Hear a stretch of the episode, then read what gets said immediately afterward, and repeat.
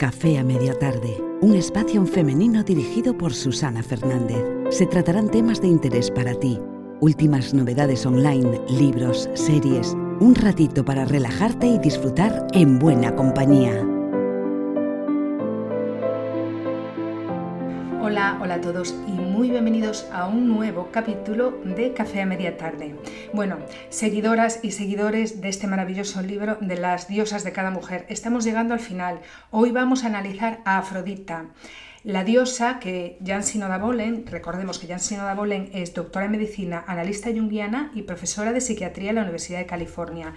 Este libro, que es una maravilla, nos ha llevado bastante tiempo analizarlo, porque fuimos una a una analizando todas las diosas, ¿no? Aún así, el libro es extenso, hay muchas más cosas, pero bueno, yo he intentado ir un poco al grano, lo cual a veces me ha sido bastante difícil. Y vamos con Afrodita, la última de las diosas, pero aún así eh, voy a reservar otro capítulo para eh, explicaros o resumiros como pueda una conclusión que saca al final la autora, en la que mete un poquito a todas las diosas, pero mm, lo tengo que volver a leer porque me resulta un poco complicado de entender. Así que creo que añadiré a este capítulo, a este, sí, a este estudio de este libro, un capítulo más. Vamos con Afrodita. Ya os había dicho en el final del capítulo anterior que Afrodita no se identifica, la autora no la identifica ni con las mujeres vulnerables ni con las invulnerables. Tiene un poco de cada y por eso, y por eso ha decidido hacer una distinción con ella aparte denominándola la diosa em, alquímica o de la transformación. Ahora veremos por qué. Eh, empieza diciendo que Afrodita es la diosa del amor, de la belleza, la mujer creativa y la amante, o sea, los dones de la mujer más femeninos, más femeninos, creadores, alquímicos, transformadores, embellecedores, el aquí y el ahora, la creación viene de esta diosa, que la llevamos todas dentro, unas en mayor medida que otras, como cualquiera de ellas, ¿no? Entonces, Afrodita es la diosa del amor y de la belleza, y los romanos la llamaron Venus. Para Homero, por ejemplo, era el amante de las risas y rebosaba un irresistible encanto. Muchos actores, escultores, pintores la, bueno, la reflejaban, la pintaban o la esculpían vestida o semivestida o enseñando algunas partes de su cuerpo. Representaba la belleza, la sensualidad y, bueno, pues eh, ha inspirado a muchos, muchos escultores, muchos eh, pintores y mucha literatura también. Existen dos, dos versiones sobre el nacimiento mitológico y el origen de Afrodita, y estas versiones están hechas por Hesíodo y por Homero. En la versión de Homero, Afrodita tuvo un nacimiento muy normal y muy convencional. Era simplemente la hija de Zeus y la ninfa del mar que le llamaban Dione. Pero la versión de Hesíodo es un poco más complicada, un poco más rebuscada. Afrodita nació como consecuencia de una acción brutal. Cronos, eh, tomó una hoz, cortó los genitales de su padre Urano y los arrojó al mar. La espuma blanca se esparció a su alrededor como si fuera un esperma que se mezcló con el mar, de donde nació Afrodita, que emergió de esta concepción oceánica como una diosa ya adulta, ya crecida. Esta imagen de Afrodita, que emergió del mar, fue inmortalizada durante el Renacimiento, por ejemplo, por autores, pintores, en este caso, como Botticelli en el nacimiento de la Venus, o también a veces llamado la Venus sobre la media concha. A diferencia de otras diosas que no habían escogido a sus compañeros ni a sus amantes, por ejemplo, Perséfone vimos que fue raptada, Hera fue seducida por Zeus, Deméter fue violada, Afrodita escogió, fue libre de escoger. Entonces tuvo varios amantes. Eh, eligió a Éfesos, que era un dios cojo, pero era un dios artesano. Era como un dios muy introvertido, eh, muy metido en su mundo. No tuvieron hijos y su, y su matrimonio puede representar la unión de la belleza y la artesanía, de la cual nació el arte. Después también estuvo unida sentimentalmente a Ares, dios de la guerra, con el que sí tuvo hijos, Tuvieron una hija, Armonía, y dos hijos, Terror y Miedo, que acompañaban a su padre en las batallas. Afrodita y Ares representaban la unión de dos pasiones incontrolables, el amor y la guerra, un perfecto equilibrio que podría producir la armonía, que era como se llamaba su hija. Y la última pareja que tuvo, la última deidad que tuvo, eh, fue mm, Hermes, El dios, eh, perdón, el hijo de la unión de Afrodita con Hermes, sí, fue Hermes, fue el dios bisexual Hermafrodito, que heredó la belleza de ambos padres, llevaba el nombre de ambos y tenía las características sexuales de los dos. Hermafrodito puede representar la bisexualidad o la androginia. Bueno, la verdad es que eh, tuvo también relaciones eh, con, no solo con deidades, sino con los mortales. Y entonces dice, Afrodita y los mortales. Vale. En algunos mitos acudió en ayuda de hombres que le imploraban su ayuda. Por ejemplo, Afrodita respondió a las oraciones de Hipómenes en la víspera de su carrera con Atlanta. Y también figuraba en la leyenda de Pigmalión, que esa la expliqué en el anterior capítulo. Entonces, la diosa del amor y la belleza tuvo también relaciones amorosas con esos hombres inmortales que la invocaban. Eh, también fue amante del famoso Adonis, el joven apuesto que compartía con Perséfone. Las mujeres también se vieron víctimas y afectadas por eh, el poder de Afrodita. Lo tenemos en la obra de Freda, Fedra, perdón, que fue víctima de su poder. Fue la desafortunada madrastra de Hipólito, un apuesto joven que se había dedicado a Artemisa había estado con Artemisa y llevaba una vida de celibato, no creía en nadie, y Afrodita utilizó a Fedra como instrumento de su contrariedad por Hipólito, que se negaba a honrarla como diosa. Entonces, ¿qué hizo? Según el mito, Fedra intentó resistir su pasión y luchó contra su deseo de eh, tener relaciones con su hijastro. Y claro, tenía que resistirse porque era como una barbaridad y entonces cayó enferma. Una criada de ella supo que había caído enferma precisamente por esto. Descubrió que había caído enferma porque estaba enamorada de su hijastro. Entonces eh, ella lo pasó tan mal que se ahorcó, pero dejó una nota en la que acusaba a Hipólito de haberla violado. Entonces, claro, cuando llegó el padre de Hipólito y encontró a su esposa muerta y la nota de que había sido Hipólito el que la había violado, bueno, pues lo que hizo fue invocar a Poseidón, que era el dios del mar, para que matase a su hijo. Entonces, cuando Hipólito conducía un carro en un camino mm, por la costa, le envió eh, Poseidón unas enormes olas y lo mató. De esta manera, Afrodita se vengó de eh, Hipólito, pero utilizando a Fedra, es decir, que el poder de Afrodita era tan grande que podía manejar a su antojo tanto a hombres como a mujeres. De aquí vemos ese poder que tiene, esa embaucación que tiene. Es una persona que no deja indiferente. Es de estas personas que cuando hablas con ella, mm, o sea, todo lo que te diga lo haces. Entonces, ese poder lo puede ejercer tanto sobre los hombres como sobre las mujeres. Mm, a día de hoy, por, por poneros un ejemplo, podemos pensar que una mujer que está muy influida por este arquetipo es una mujer que solamente le importa disfrutar del aquí y ahora en este momento necesita pasión, le aburre la monotonía, no la puede soportar, juega mucho con la gente, pero no... Em, necesariamente con maldad, todo lo contrario. Para ella las relaciones personales, el hablar con una mujer, el hablar con un hombre, tiene que tener un sentido. O sea, esta sería una mujer que no habla del tiempo, precisamente. Siempre tiene que hablar de temas súper profundos, embauca tanto al hombre como a la mujer. Em, es esta persona que te deja hechizada. No necesariamente, por ejemplo, en caso de los hombres, tiene que llegar, tiene que haber un acto sexual. Simplemente ella en su presencia como, como decíamos, ¿no? como cuando nació, que emergió ya madura, adulta, con su cabello rubio, de una concha, ¿no? Esa, imposición de esa figura, ya te quedas muerta con, cuando tienes una persona así. De esto que dices, ¿qué tiene esta mujer?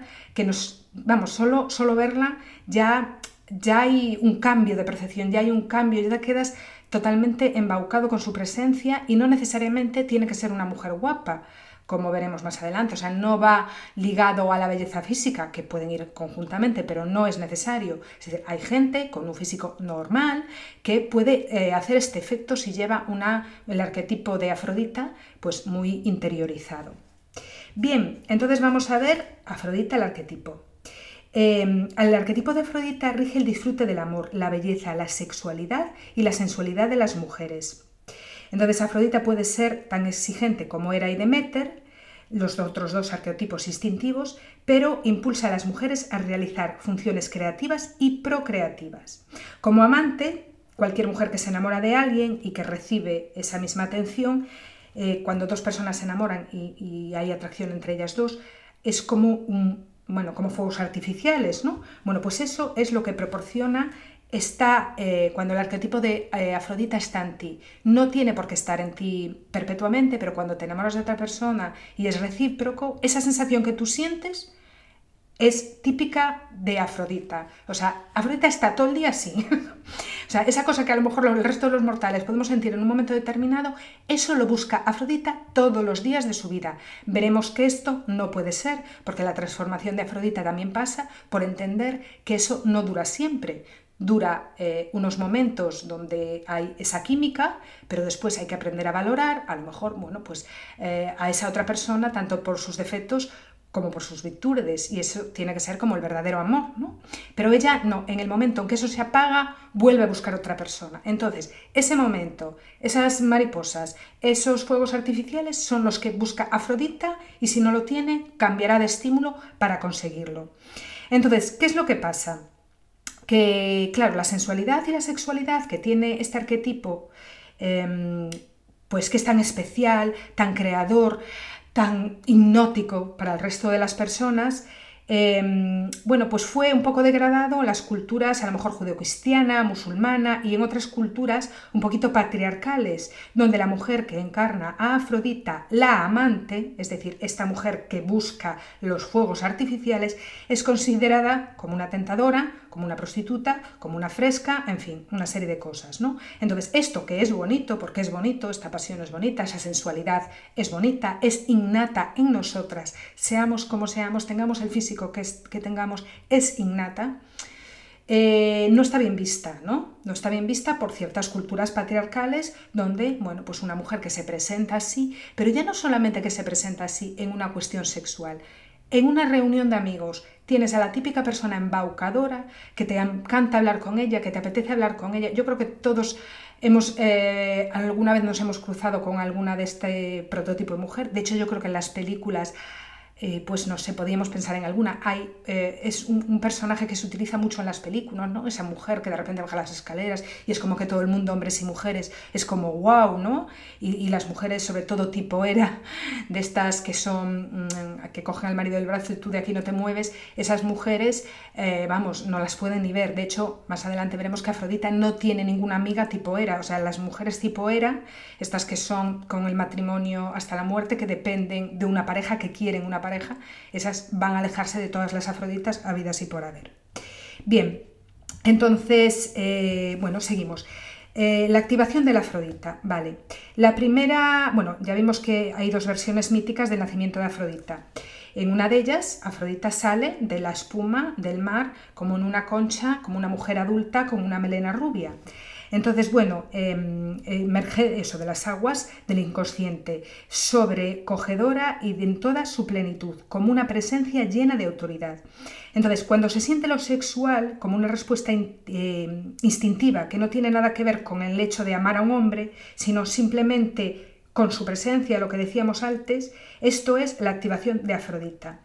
Em, esta terapeuta dice que en sus sesiones muchas mujeres hablaban del impacto abrumador de una respuesta sexual inicial e inesperada y pone como ejemplo una frase que le comentó una paciente suya. Me embargó un deseo que ni siquiera sabía que tenía. Fue maravilloso y atemorizante al mismo tiempo. Una vez que han sentido el poder de Afrodita, muchas jóvenes se sienten atraídas hacia la intimidad sexual. Otras, ya conscientes de lo que puede suceder, evitan exponerse. Y explica eso. Dos de sus pacientes le proporcionaron ese ejemplo. Una decía, recordé cómo hacía como que disfrutaba de la cita, pero lo único que quería era acabar en la cama con este señor. Entonces, claro, eh, y sin embargo otras se avergonzaban tanto de sentir eso, es otra, dice que otra de sus pacientes le contaba pues un poco lo contrario, se avergonzaba tanto de sentir esa cosa de mm, aquí te pillo, aquí te mato, que eh, lo reprimían, entonces no querían quedar con esa persona. Afrodita te, mm, vamos, te invita y te incita a que caigas en, en, los brazos de tu amante. Y entonces, claro, es una cosa que, no puedes reprimir. Cuando Afrodita se mete en ese sentido dentro de ti, no puedes reprimir. Es que te importa la cita tres pepinos y lo que quieres es lo siguiente. Vale. El instinto de procreación. Afrodita representa el instinto de procreación en la mujer.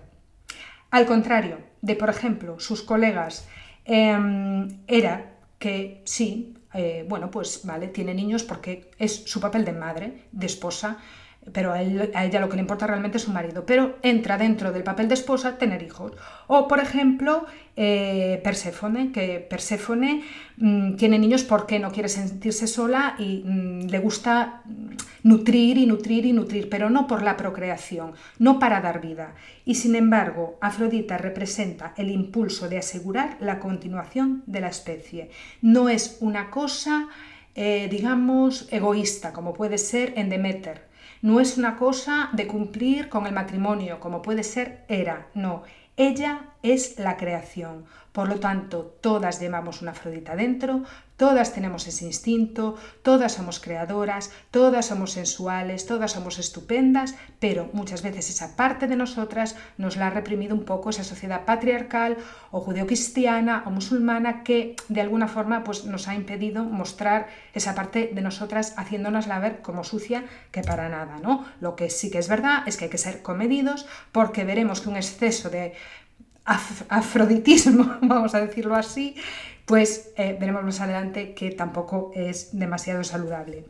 Entonces, creatividad igual a creación. Afrodita constituye una tremenda fuerza para el cambio. A través de ella fluye la atracción, la unión, la fertilidad, la incubación y el nacimiento de una nueva vida pero ya no solamente a nivel de, eh, de dar vida, como la entendemos, ¿no? que es la fecundidad, el embarazo y el dar a luz a una nueva vida, sino que el trabajo creativo surge de una implicación apasionada, intensa, como un amante, pero en todo lo que hace, incluso en el arte. Por ejemplo, el artista interactúa con lo que está haciendo para crear algo nuevo.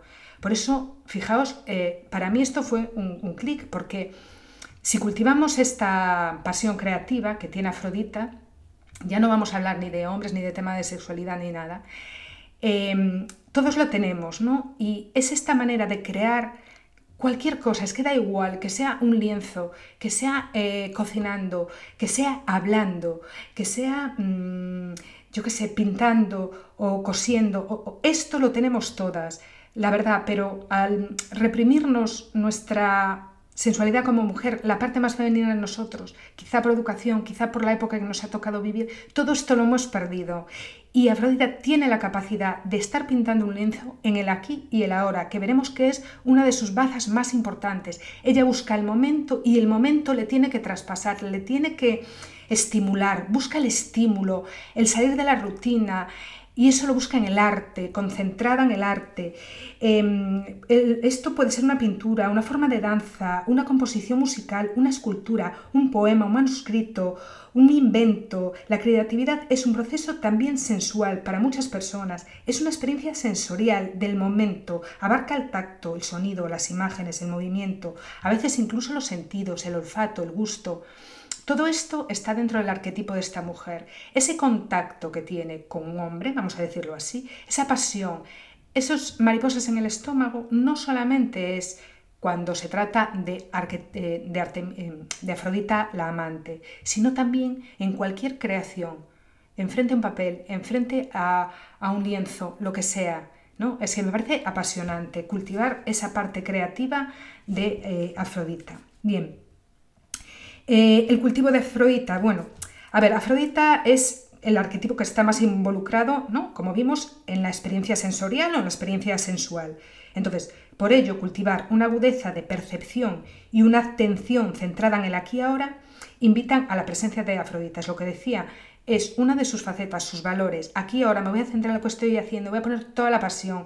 Si estoy cocinando no voy a pensar, bueno, estoy cocinando, menudo rollo, bueno, a ver, los niños llegan a las 5, no, a ver, cómo el sonido que emite, la pasta cómo queda, meterte en ese momento y captar todos los sentidos que te puedo ofrecer. En eso, fijaros qué, qué valor tenemos, ¿no? En ese sentido, o sea, qué, valor femenino tan bonito y que, deberíamos de cultivar.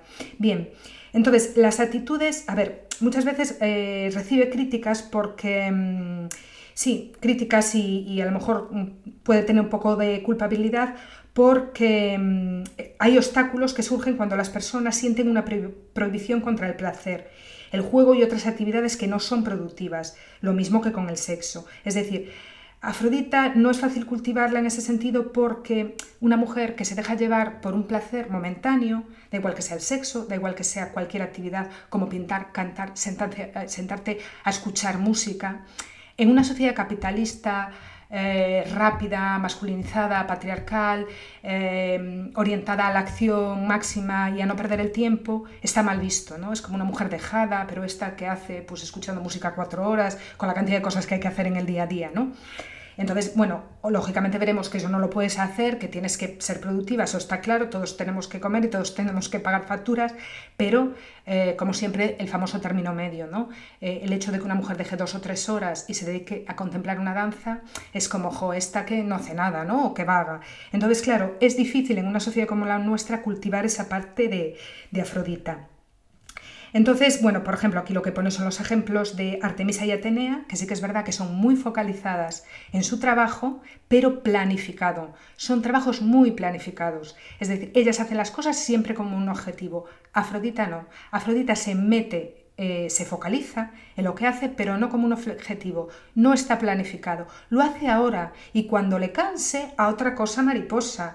No es una persona que haga un planning para conseguir un objetivo y esté pensando en ese objetivo. Lo hace porque en ese momento le gusta y se acabó, no se plantea nada más. Me gusta y lo hago, fuera, y cuando me aburro me voy a otra cosa. Vemos que esa parte tan sensual y tan bonita puede tener también, lo veremos más adelante, una parte negativa.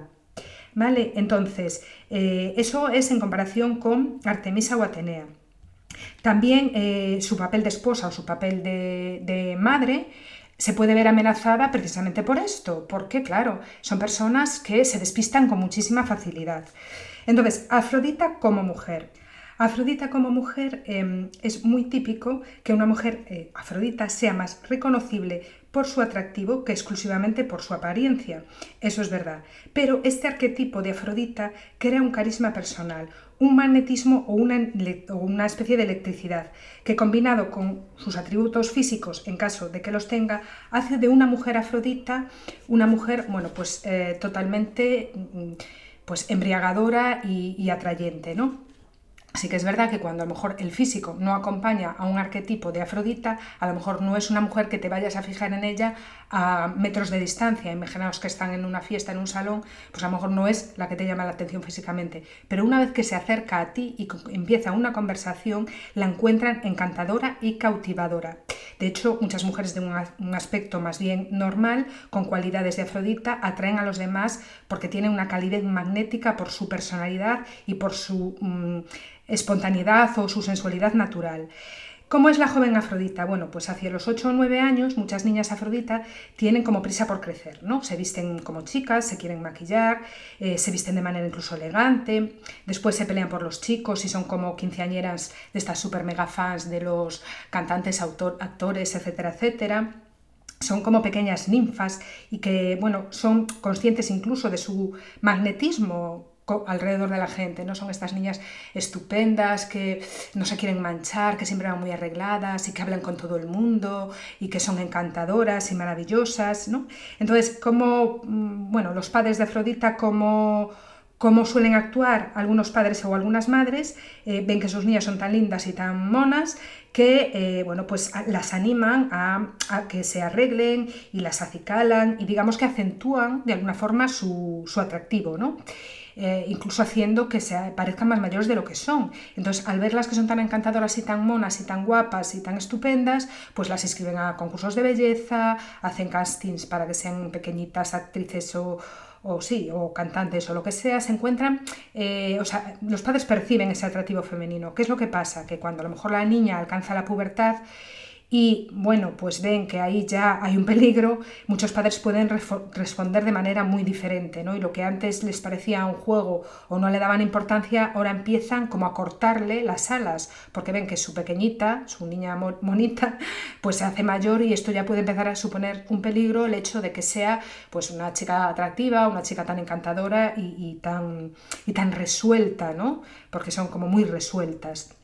Entonces le pueden poner, cortapisas en este sentido y a lo mejor incluso hacerle sentir mal por cómo son, porque no necesariamente estas niñas eh, pues van a darse a perder, vamos a decirlo así, o van a caer en alguna perdición o lo que sea. No, lo que hay es que buscar como siempre el equilibrio y el punto medio. Veremos más adelante cuál es el camino eh, psicológico que debe recorrer una niña, una mujer eh, afrodita para no caer en la dejadez, para no caer en los impulsos, para no dejarse vencer por el estímulo y, bueno, pues ser una persona dejada en cierto sentido, porque recordemos que Afrodita es una persona que seguía por sus pasiones y cuando algo le aburra va a otra cosa, ¿no? Entonces tiene que buscar también el término medio. Pero si recortas demasiado sus pasiones, si la haces sentir mal por cómo es, puede llegar a sentirse una persona imperfecta, insegura y eh, que tenga miedo a ser quizá defectuosa o no válida o mala persona.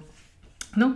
Entonces, bueno, eh, ya vimos eso, los adolescencia y los primeros años como una niña adulta y después en el trabajo. Bueno, a ver, mm, hemos dicho que Afrodita, el trabajo que no implica emocionalmente, no tiene ninguna implicación emocional, no le interesa. Lo que le gusta a Afrodita es la variedad y la intensidad. Las tareas repetitivas como las domésticas, administrativas y todas esas cosas tediosas, pues no le interesan lo más mínimo. Y le aburren horrorosamente. Entonces, solo lo da todo de sí cuando puede entregarse por completo de una manera creativa. Es decir, una mujer afrodita necesita cambiar de estímulo y sentirse súper conectada emocionalmente, sensorialmente, eh, con lo que está haciendo. Entonces se olvida del mundo, se olvida de todo y responde de una manera eh, bueno, pues eh, claro, fascinante, ¿no? Sí que es verdad que al contrario de Artemisa o de Atenea, no hacen esto con el fin de un, de un objetivo mayor, no voy a hacer esto porque me va a otorgar este objetivo, no, ella lo hace el aquí y ahora porque le gusta. Entonces, no metas una niña afrodita eh, a ser administrativa en una cadena de producción o a hacer labores domésticas todos los días lo mismo a la misma hora, porque se cae muerta, ya te lo digo ya. Entonces, prefiere una tarea que considere súper interesante, aunque incluso sea, mm, pues no sea tan bien pagado, ¿no? Y eh, bueno, las relaciones con los hombres, pues las mujeres afroditas gravitan alrededor de hombres que no son necesariamente buenos para ellas o con ellas. Esto es importante. A menos que otras diosas ejerzan su influencia, es decir, que no sean 100% afroditas, en principio puede tener problemas. Vamos a ver qué tipos de hombres eh, suelen gustar a las mujeres afroditas. Vimos un poquito más atrás que em, tuvo varias relaciones con, algunas, con algunas deidades. Entre esas deidades pues estaban eh, Éfesos, estaba Ares y estaba Hermes. ¿no? Vimos que Éfesos era un dios que estaba cojo y que era muy introvertido. Vimos que Ares era el dios guerrero, el dios de la guerra. Y vimos que Hermes, bueno, pues era un dios que guiaba a las almas al mundo subterráneo y que era el patrón de los viajeros, atletas, ladrones, comerciales, era un tipo bastante espabilado. Entonces, según ese tipo de relaciones que ha tenido Afrodita con esas deidades, vemos también paralelamente a cada uno de esos dioses el tipo de hombres que a una mujer que arquetípicamente tiene a, se parece a Afrodita, qué tipo de hombres le pueden interesar. El tipo de hombres eh, como Hefestos, que es el chico este que era, el chico no, el dios este que era cojo, y artesano es muy introvertido y muy intenso, ¿no? Incluso puede que tenga una cólera reprimida. Es el típico hombre que en una fiesta nadie mira para él porque está siempre callado, ¿no? Como que es muy introvertido, le da miedo a la gente, puede que haya tenido algún trauma, algún problema. Pero ¿qué es lo que pasa con este hombre? Que claro, Afrodita, que es la diosa de a mí dame algo difícil que yo enseguida me encargo de ello, pues entonces se siente atraída por este, por el que nadie mira, ella se siente atraída porque le gustan las cosas difíciles, ella muy consciente de su potencial, con lo cual todo aquello que no sea fácil, que haya que indagar, que haya que transformar y que de alguna manera ponga en potencia su, su atractivo, porque claro, es un desafío para Afrodita, el hombre difícil, ¿no? Entonces, claro, ¿qué es lo que puede pasar? Que claro, él se quede súper embaucado por esta mujer, porque mm, se va a quedar embaucado por una mujer así, y la relación puede ser un poco tormentosa, porque él puede tener alguna ira reprimida, salvo que este hombre sea maduro, sea una persona madura, entonces aunque sea introvertido, sea capaz de amarla y, y quererla, y bueno, y que puedan vivir bien, pero como sea una persona inmadura y reprimida, pues puede hacerle la vida imposible. Después, eh, otro tipo de, hombre que le gustaba, con el que una, deidad con la que Afrodita mantuvo una relación, es Ares, el rey de la guerra, que es una estos dos son una mezcla inflamable, porque ambos tienen en común vivir el aquí y el ahora. Ares, Ares era, pues eso, guerrero, triunfador, el típico machito, vamos a decirlo así, y entonces, claro, son dos chispas eróticas muy fuertes que si no buscan el equilibrio, pues bueno, serían personas muy responsables, personas demasiado, demasiado activas y, bueno, podría ser una mezcla explosiva, incluso con discusiones y peleas fuertes, porque bueno, pues él es el machito y ella se deja querer y en fin, bueno, puede, pueden ser personas que incluso dejen sus sus trabajos o, no sean responsables con sus tareas diarias y solamente quieran disfrutar de la vida. Y por último, bueno, un hombre que comparte, em, un hombre como Hermes, que es el más joven de todos los dioses, eh, bueno, pues este hombre puede ser algo, es como muy, muy joven, muy maduro, ¿no?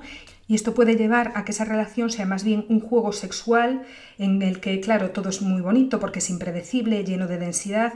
Es este amante encantador y medio adolescente que es como una especie de Peter Pan que nunca va a crecer. Entonces esos son los tres tipos de hombres por lo que una mujer afrodita se siente eh, atraído. Digamos, el hombre introvertido que ella pues le encanta porque podría eso desplegar todos sus encantos para conseguir a alguien tan introvertido.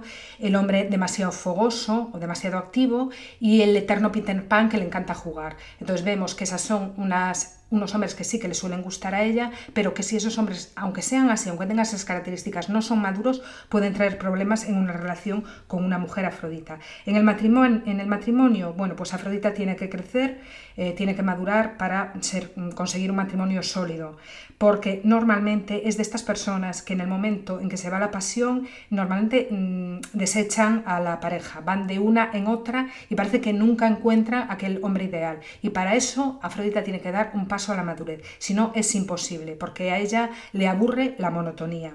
En las relaciones con las mujeres, bueno, em, vamos a ver, una mujer, ya vimos que Afrodita nunca puede tener una mujer eh, era como amiga, porque es la típica chica súper encantadora que sí que puede tener un grupo de gente alrededor suya porque por eso, porque es encantadora tanto para hombres como para mujeres, pero por ejemplo, estamos en una fiesta y pues las parejas de otras chicas, sobre todo tipo era, el resto a lo mejor no, pero tipo era, se, las parejas se ponen a hablar con una mujer cuyo arquetipo sea afrodita y vamos, esta deja de hablarle para el resto de su vida, ¿no? porque ya sabemos que las mujeres eras son muy celosas. Entonces puede tener todo tipo de amistad con otras mujeres arquetípicas, pero no con Hera.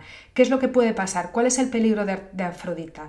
Bueno, el peligro de Afrodita es que eh, debido a esa intensidad que tiene de vivir el aquí y ahora, si le surge una actividad que le apasione o se conoce a un hombre que le embauque, puede mm, dejar a las amigas a un lado, o olvidarse de que tiene una cita con ellas, o cambiar los planes, o llegar tarde. Es decir, es una mente muy dispersa porque le puede la pasión, le puede aquella actividad que emocionalmente le atrape. Y entonces descuida citas, descuida compromisos, descuida que quedó con una amiga, descuida planes, es olvidadiza. Eso sí que le puede traer problemas. Con los hijos, bueno, la mujer afrodita todos los niños la quieren. ¿Por qué? Porque este tipo de mujer le mira sin ojo crítico, no le juzga. Con frecuencia además infunden un sentimiento de ser especiales. Afrodita hace sentir a los niños especiales. Un desastre probablemente no sea de estas personas que tengan unas rutinas establecidas, pero juega mucho con ellos y les hacen ver que son maravillosos y especiales. Entonces hay muchísima afinidad eh, con los niños eh, y una mujer afrodita. En la mediana edad, bueno, pues en la mediana edad, mm, si una mujer afrodita tiene como característica ser una mujer bella también, puede que sea eh, algo devastador para ella verse que los años pues mm, pueden estropear ese atractivo, ¿no? Pero eh, una mujer afrodita que tenga, eh, que sea madura, que haya alcanzado la madurez espiritual o como persona, no se siente, no se deja llevar por eso. Todo lo contrario, si están involucradas en un trabajo que les guste, es decir, una mujer afrodita es pintora, es, eh, pues yo qué sé, mm, decoradora, es algo que le apasione, le da igual que, los, que las arrugas le coman la cara, porque cuando Afrodita está centrada en algo, Em, disfruta de lo que hace tanto que no piensa en un objetivo mayor, no piensa a lo mejor que su belleza puede estar marchitándose, se acepta como es, eh, no sé si os viene a la Yo creo que es que el arquetipo de Afrodita ha estado presente mucho en la literatura incluso en el cine, porque yo creo que todas vimos a esa anciana pues con su pelito blanco, con una coleta, una chaqueta pues grande y, y larga, o un vestido largo y como si fuera una eterna adolescente, transmitiendo esa sensación y a lo mejor toda arrugadita y en su casa pintando, a lo mejor con muebles antiguos que nunca los ha cambiado y que, bueno, pues la casa tiene una decoración pues es antigua, pero ya le da valor, que a lo mejor pues se le pasa la hora de comer y come a las 5 de la tarde, pero esa eterna sonrisa de placer, ¿no? Pues eso sería una Afrodita que ha conseguido llegar a la madurez y que ha madurado como arquetipo sin dejar su esencia, pero sin sobrepasarse, ¿no? En sus dones. Y mm, vamos a ver ahora las dificultades psicológicas por las que puede atravesar una mujer cuyo arquetipo sea el de Afrodita. No es fácil tener a una Afrodita como arquetipo compulsivo porque les gustan los hombres y les atrae hacia ella con su atractivo y su interés por ellos. Entonces, eh, mm, ¿qué es lo que puede pasar? Cuando una mujer afrodita es educada en una atmósfera que condena a la sexualidad en las mujeres, quizá intente sofocar su interés por los hombres, atenuar su, atractivo y se considere perversa por tener eh, sentimientos de tipo sexual, pero la culpabilidad y el conflicto de expresar su naturaleza de Afrodita eh, la puede llevar a sentirse deprimida u obsesionada y si, se, si se las arregla también como para poder suprimir su sexualidad y su sensualidad de su conciencia, perderá el contacto con una parte esencial de su yo real. Es decir, si ella se da cuenta de que por su manera de ser extrovertida, sensual, atrayente, creativa, es rechazada por considerarla que es una persona indisciplinada, pueden llegar a sufrir muchísimo, porque por no ser consideradas personas, pues a lo mejor eh, normales o creen que pueden ser defectuosas, malas, perversas, que no son responsables, que no dan la talla, que, mm, no sé, como no valiosas, ¿no? Y piensan que son malas, que tienen algo malo dentro. Y para nada, como yo digo siempre a lo largo de todos estos audios, según la época en que nazcas, tus cualidades a veces te juegan una mala pasada porque pueden ser más aceptadas o no según el filtro justo de esa sociedad. Entonces es una pena porque son mujeres con un extraordinario potencial creador que tenemos todas, pero que nos vimos frustradas esa parte nuestra de Afrodita, quizá por los convencionalismos, ¿no? Entonces dejamos a veces nuestro encanto a un lado, no está bien ser demasiado encantadora, no está bien ser demasiado habladora, no está bien ser demasiado creadora, no está bien, no está bien, no está bien. Vamos, la canción de siempre. Vale, entonces, em, vemos que Afrodita tiene la cualidad de vivir en el presente siempre, pero esto puede tener una desventaja porque sí que es verdad que eh, estamos en un momento, o sea, todos tenemos que vivir, todos tenemos que pagar facturas y tenemos unas responsabilidades, ¿no? Entonces, ¿cuáles son las desventajas para Afrodita de vivir en el presente? Las mujeres Afrodita tienden a vivir tanto el presente inmediato eh, que toman la vida como si no existiera nada más que la experiencia de ese momento, esa experiencia sensorial. Al, al asirse al momento, o sea, al, atarse a un momento, una mujer de este tipo puede actuar como si sus acciones no produjeran consecuencias en el futuro. Por ejemplo, puede que compre un hermoso objeto fuera de su presupuesto, o dejar plantada a una persona con la que ha quedado, o hacer planes con gran entusiasmo y toda la intención del mundo de llevarlos a cabo, pero a lo mejor cuando llega el momento se puede hallar absorbida por cualquier otra cosa. Eso es el problema, que al estar tan absorbida en el presente descuida otras facetas, descuida otras cosas. Le gusta algo, me lo compro, y a lo mejor no se da cuenta de que con ese dinero tiene que pagar mañana un recibo. Le absorbe el presente, el aquí y ahora, que está genial, pero hay que ver que hay que hacerlo de una manera comedida. Aunque las lecciones son dolorosas, la experiencia es la mejor maestra para una mujer afrodita. Aprende que las personas quedan heridas y a veces se enfadan cuando se las trata según la máxima, si te he visto no me acuerdo. Quiere decir, ah, he quedado contigo, pero bueno, no pasa nada, pues tenía otra cosa mejor que hacer, ¿no? Es decir, la madurez pasa también por entender que tienes relaciones con personas, que tienes un dinero que tienes que administrar, etcétera, etcétera. Cuando una mujer afrodita aprende a reflexionar eh, en las consecuencias de sus actos, actuará algo menos impulsiva y se comportará con más responsabilidad. Entonces, eh, sigue diciendo, víctimas del amor, otro de los problemas que puede tener este comportamiento. Los hombres pueden convertirse en víctimas cuando una mujer afrodita les quiere y les abandona. Ella se enamora con mucha facilidad y cada vez siente sinceramente convencida de que ha encontrado al hombre perfecto. Pero no, después resulta que esto del no me gusta, que esto del no me gusta, cuando empieza la monotonía, hombre, escapa corriendo. Tiene que aprender a ser reflexiva, lo veremos más adelante. Una mujer afrodita puede atreverse, perdón, puede atravesar una serie de intensas aventuras amorosas arrastrada cada vez por la magia de estar enamorada. Para acabar con este patrón de comportamiento debe aprender a amar a alguien con todas sus imperfecciones. Entonces, bueno, eh, vamos a ver cómo mm, eh, pasa por una serie de vías de desarrollo personal y lo hace con una metáfora súper bonita que es el mito de psiquis, una metáfora de desarrollo psicológico. Esto está súper bien. Entonces, em, para las mujeres Afrodita les ayuda a saber que su naturaleza es dada por esta diosa y el enamorarse fácilmente o sentir una atracción erótica y poseer un fuerte impulso sexual que otras mujeres no tienen y saber esto ayuda a liberarse de la culpabilidad de quienes son. O sea, tú tienes que saber que ese es tu arquetipo, que esa es tu manera de ser y evita la culpa, si no, o sea, evita la culpa e intenta transformarte. Vamos a ver cómo se puede transformar. Entonces, el mito de Eros y Psiques se ha utilizado como una analogía de psicología de lo femenino por varios analistas junguianos.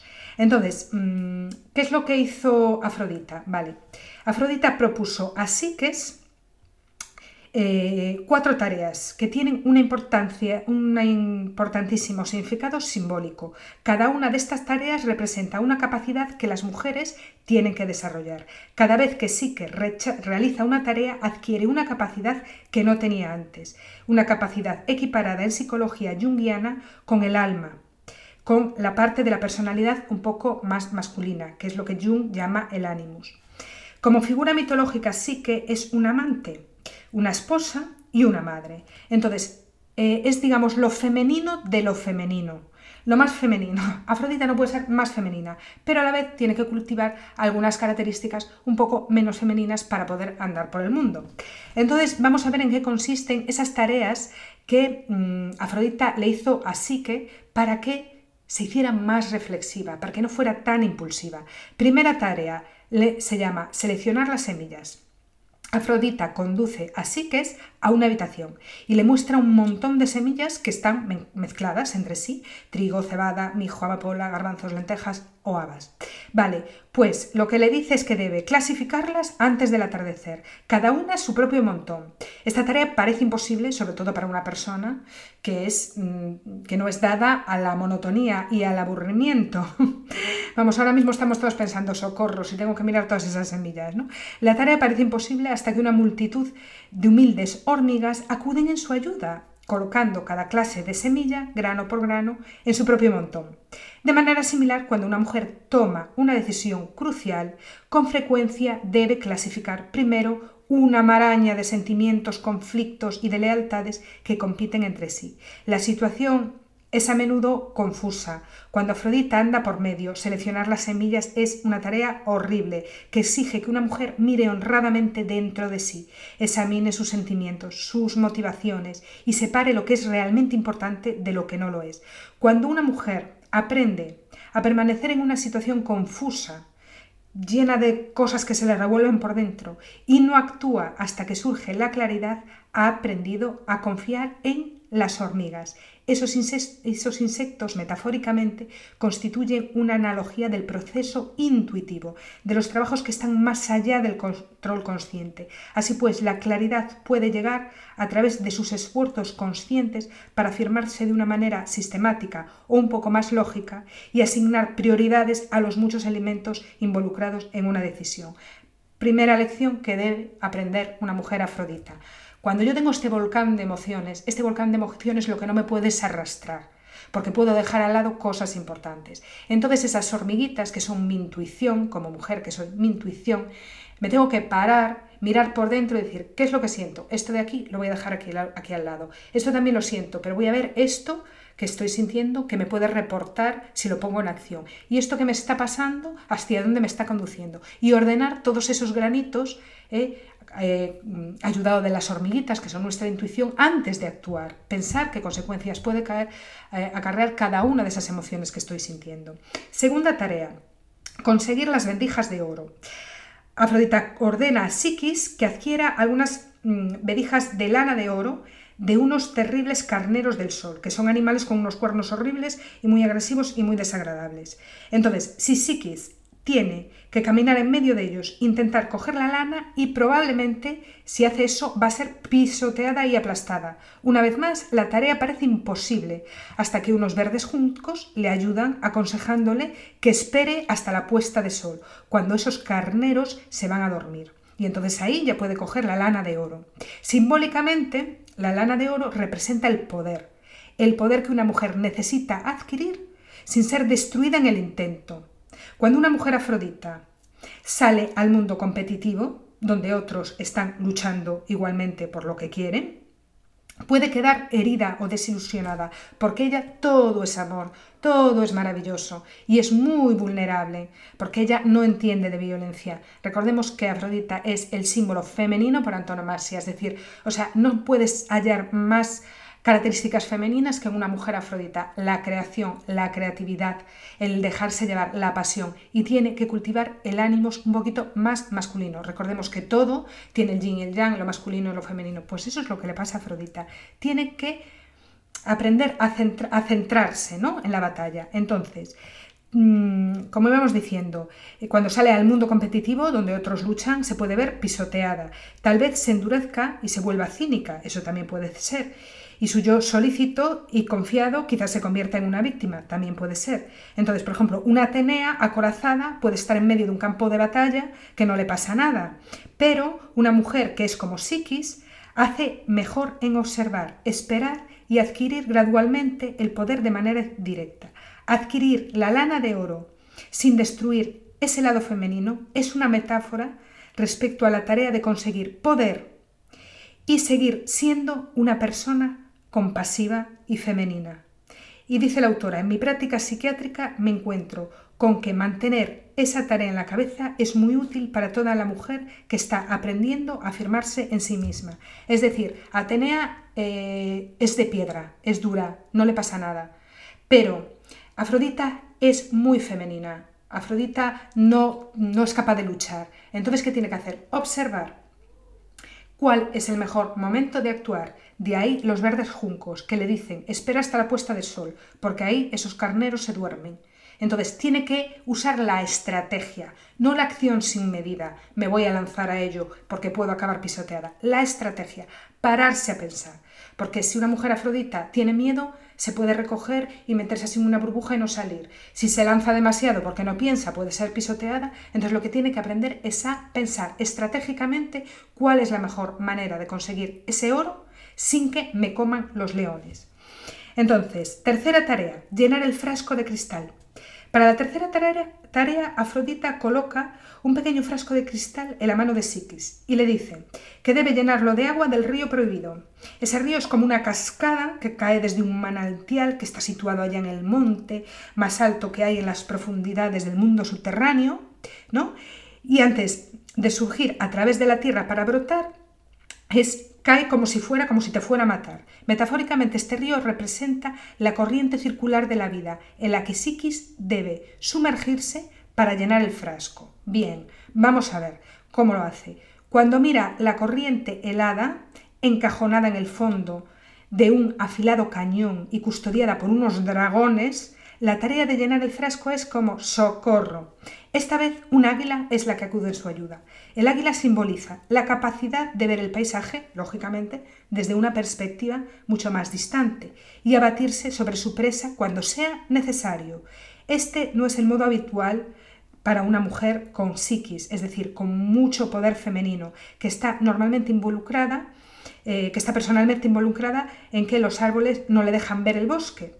Es especialmente importante para las mujeres afroditas poner un poco de distancia emocional en sus relaciones para ver los patrones de comportamiento en su totalidad y captar importantes detalles que le harán posible encontrar lo que desee. Entonces desde ahí puede asimilar la experiencia y volver a tomar las riendas de su vida. Es decir, eh, el águila es la que le ayuda a tomar distancia. Vamos a ver por qué lado podemos ir. Si tú ves la cascada de frente, lo que vas a ver es que te vas a morir porque hay una cascada cayendo de encima y, y dragones que si te acercas te van a comer.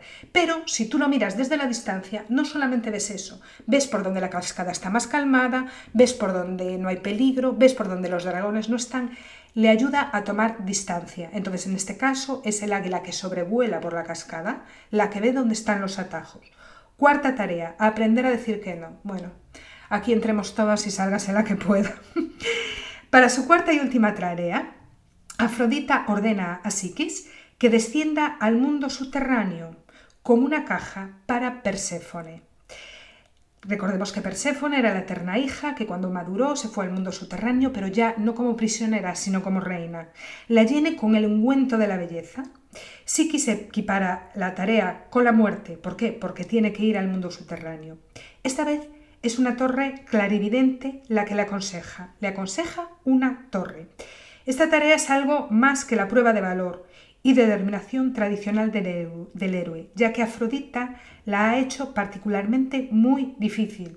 Se, se, le dice a Psiques que encontrará personas en situaciones miserables que le pedirían ayuda. Bueno, ahora nos viene a todos a la cabeza esa imagen de no sé, como de la cueva, ¿no? De estas eh, películas un poco de fantasía en el que tú vas por una cueva oscura y aparecen monstruos a los lados y cosas así, te piden ayuda, o bueno, no sé, de este tipo de, de películas de fantasía.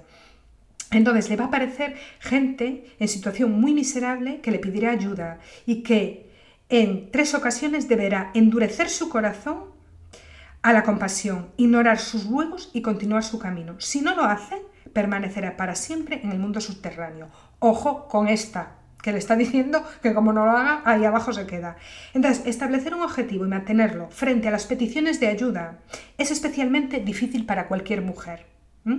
excepto, por ejemplo, para Artemisa o Atenea. Recordemos que son las mujeres menos vulneradas, pero en definitiva, para la mujer, eh, mujer, muy mujer, muy femenina, eh, tipo Afrodita o que, la, tipo de Afrodita, que recordemos que es el más femenino de todos, es maravilloso, estupendo, pero es el más femenino de todos, em, para estas mujeres es muy difícil, es muy difícil no dejarse llevar por los sentimentalismos.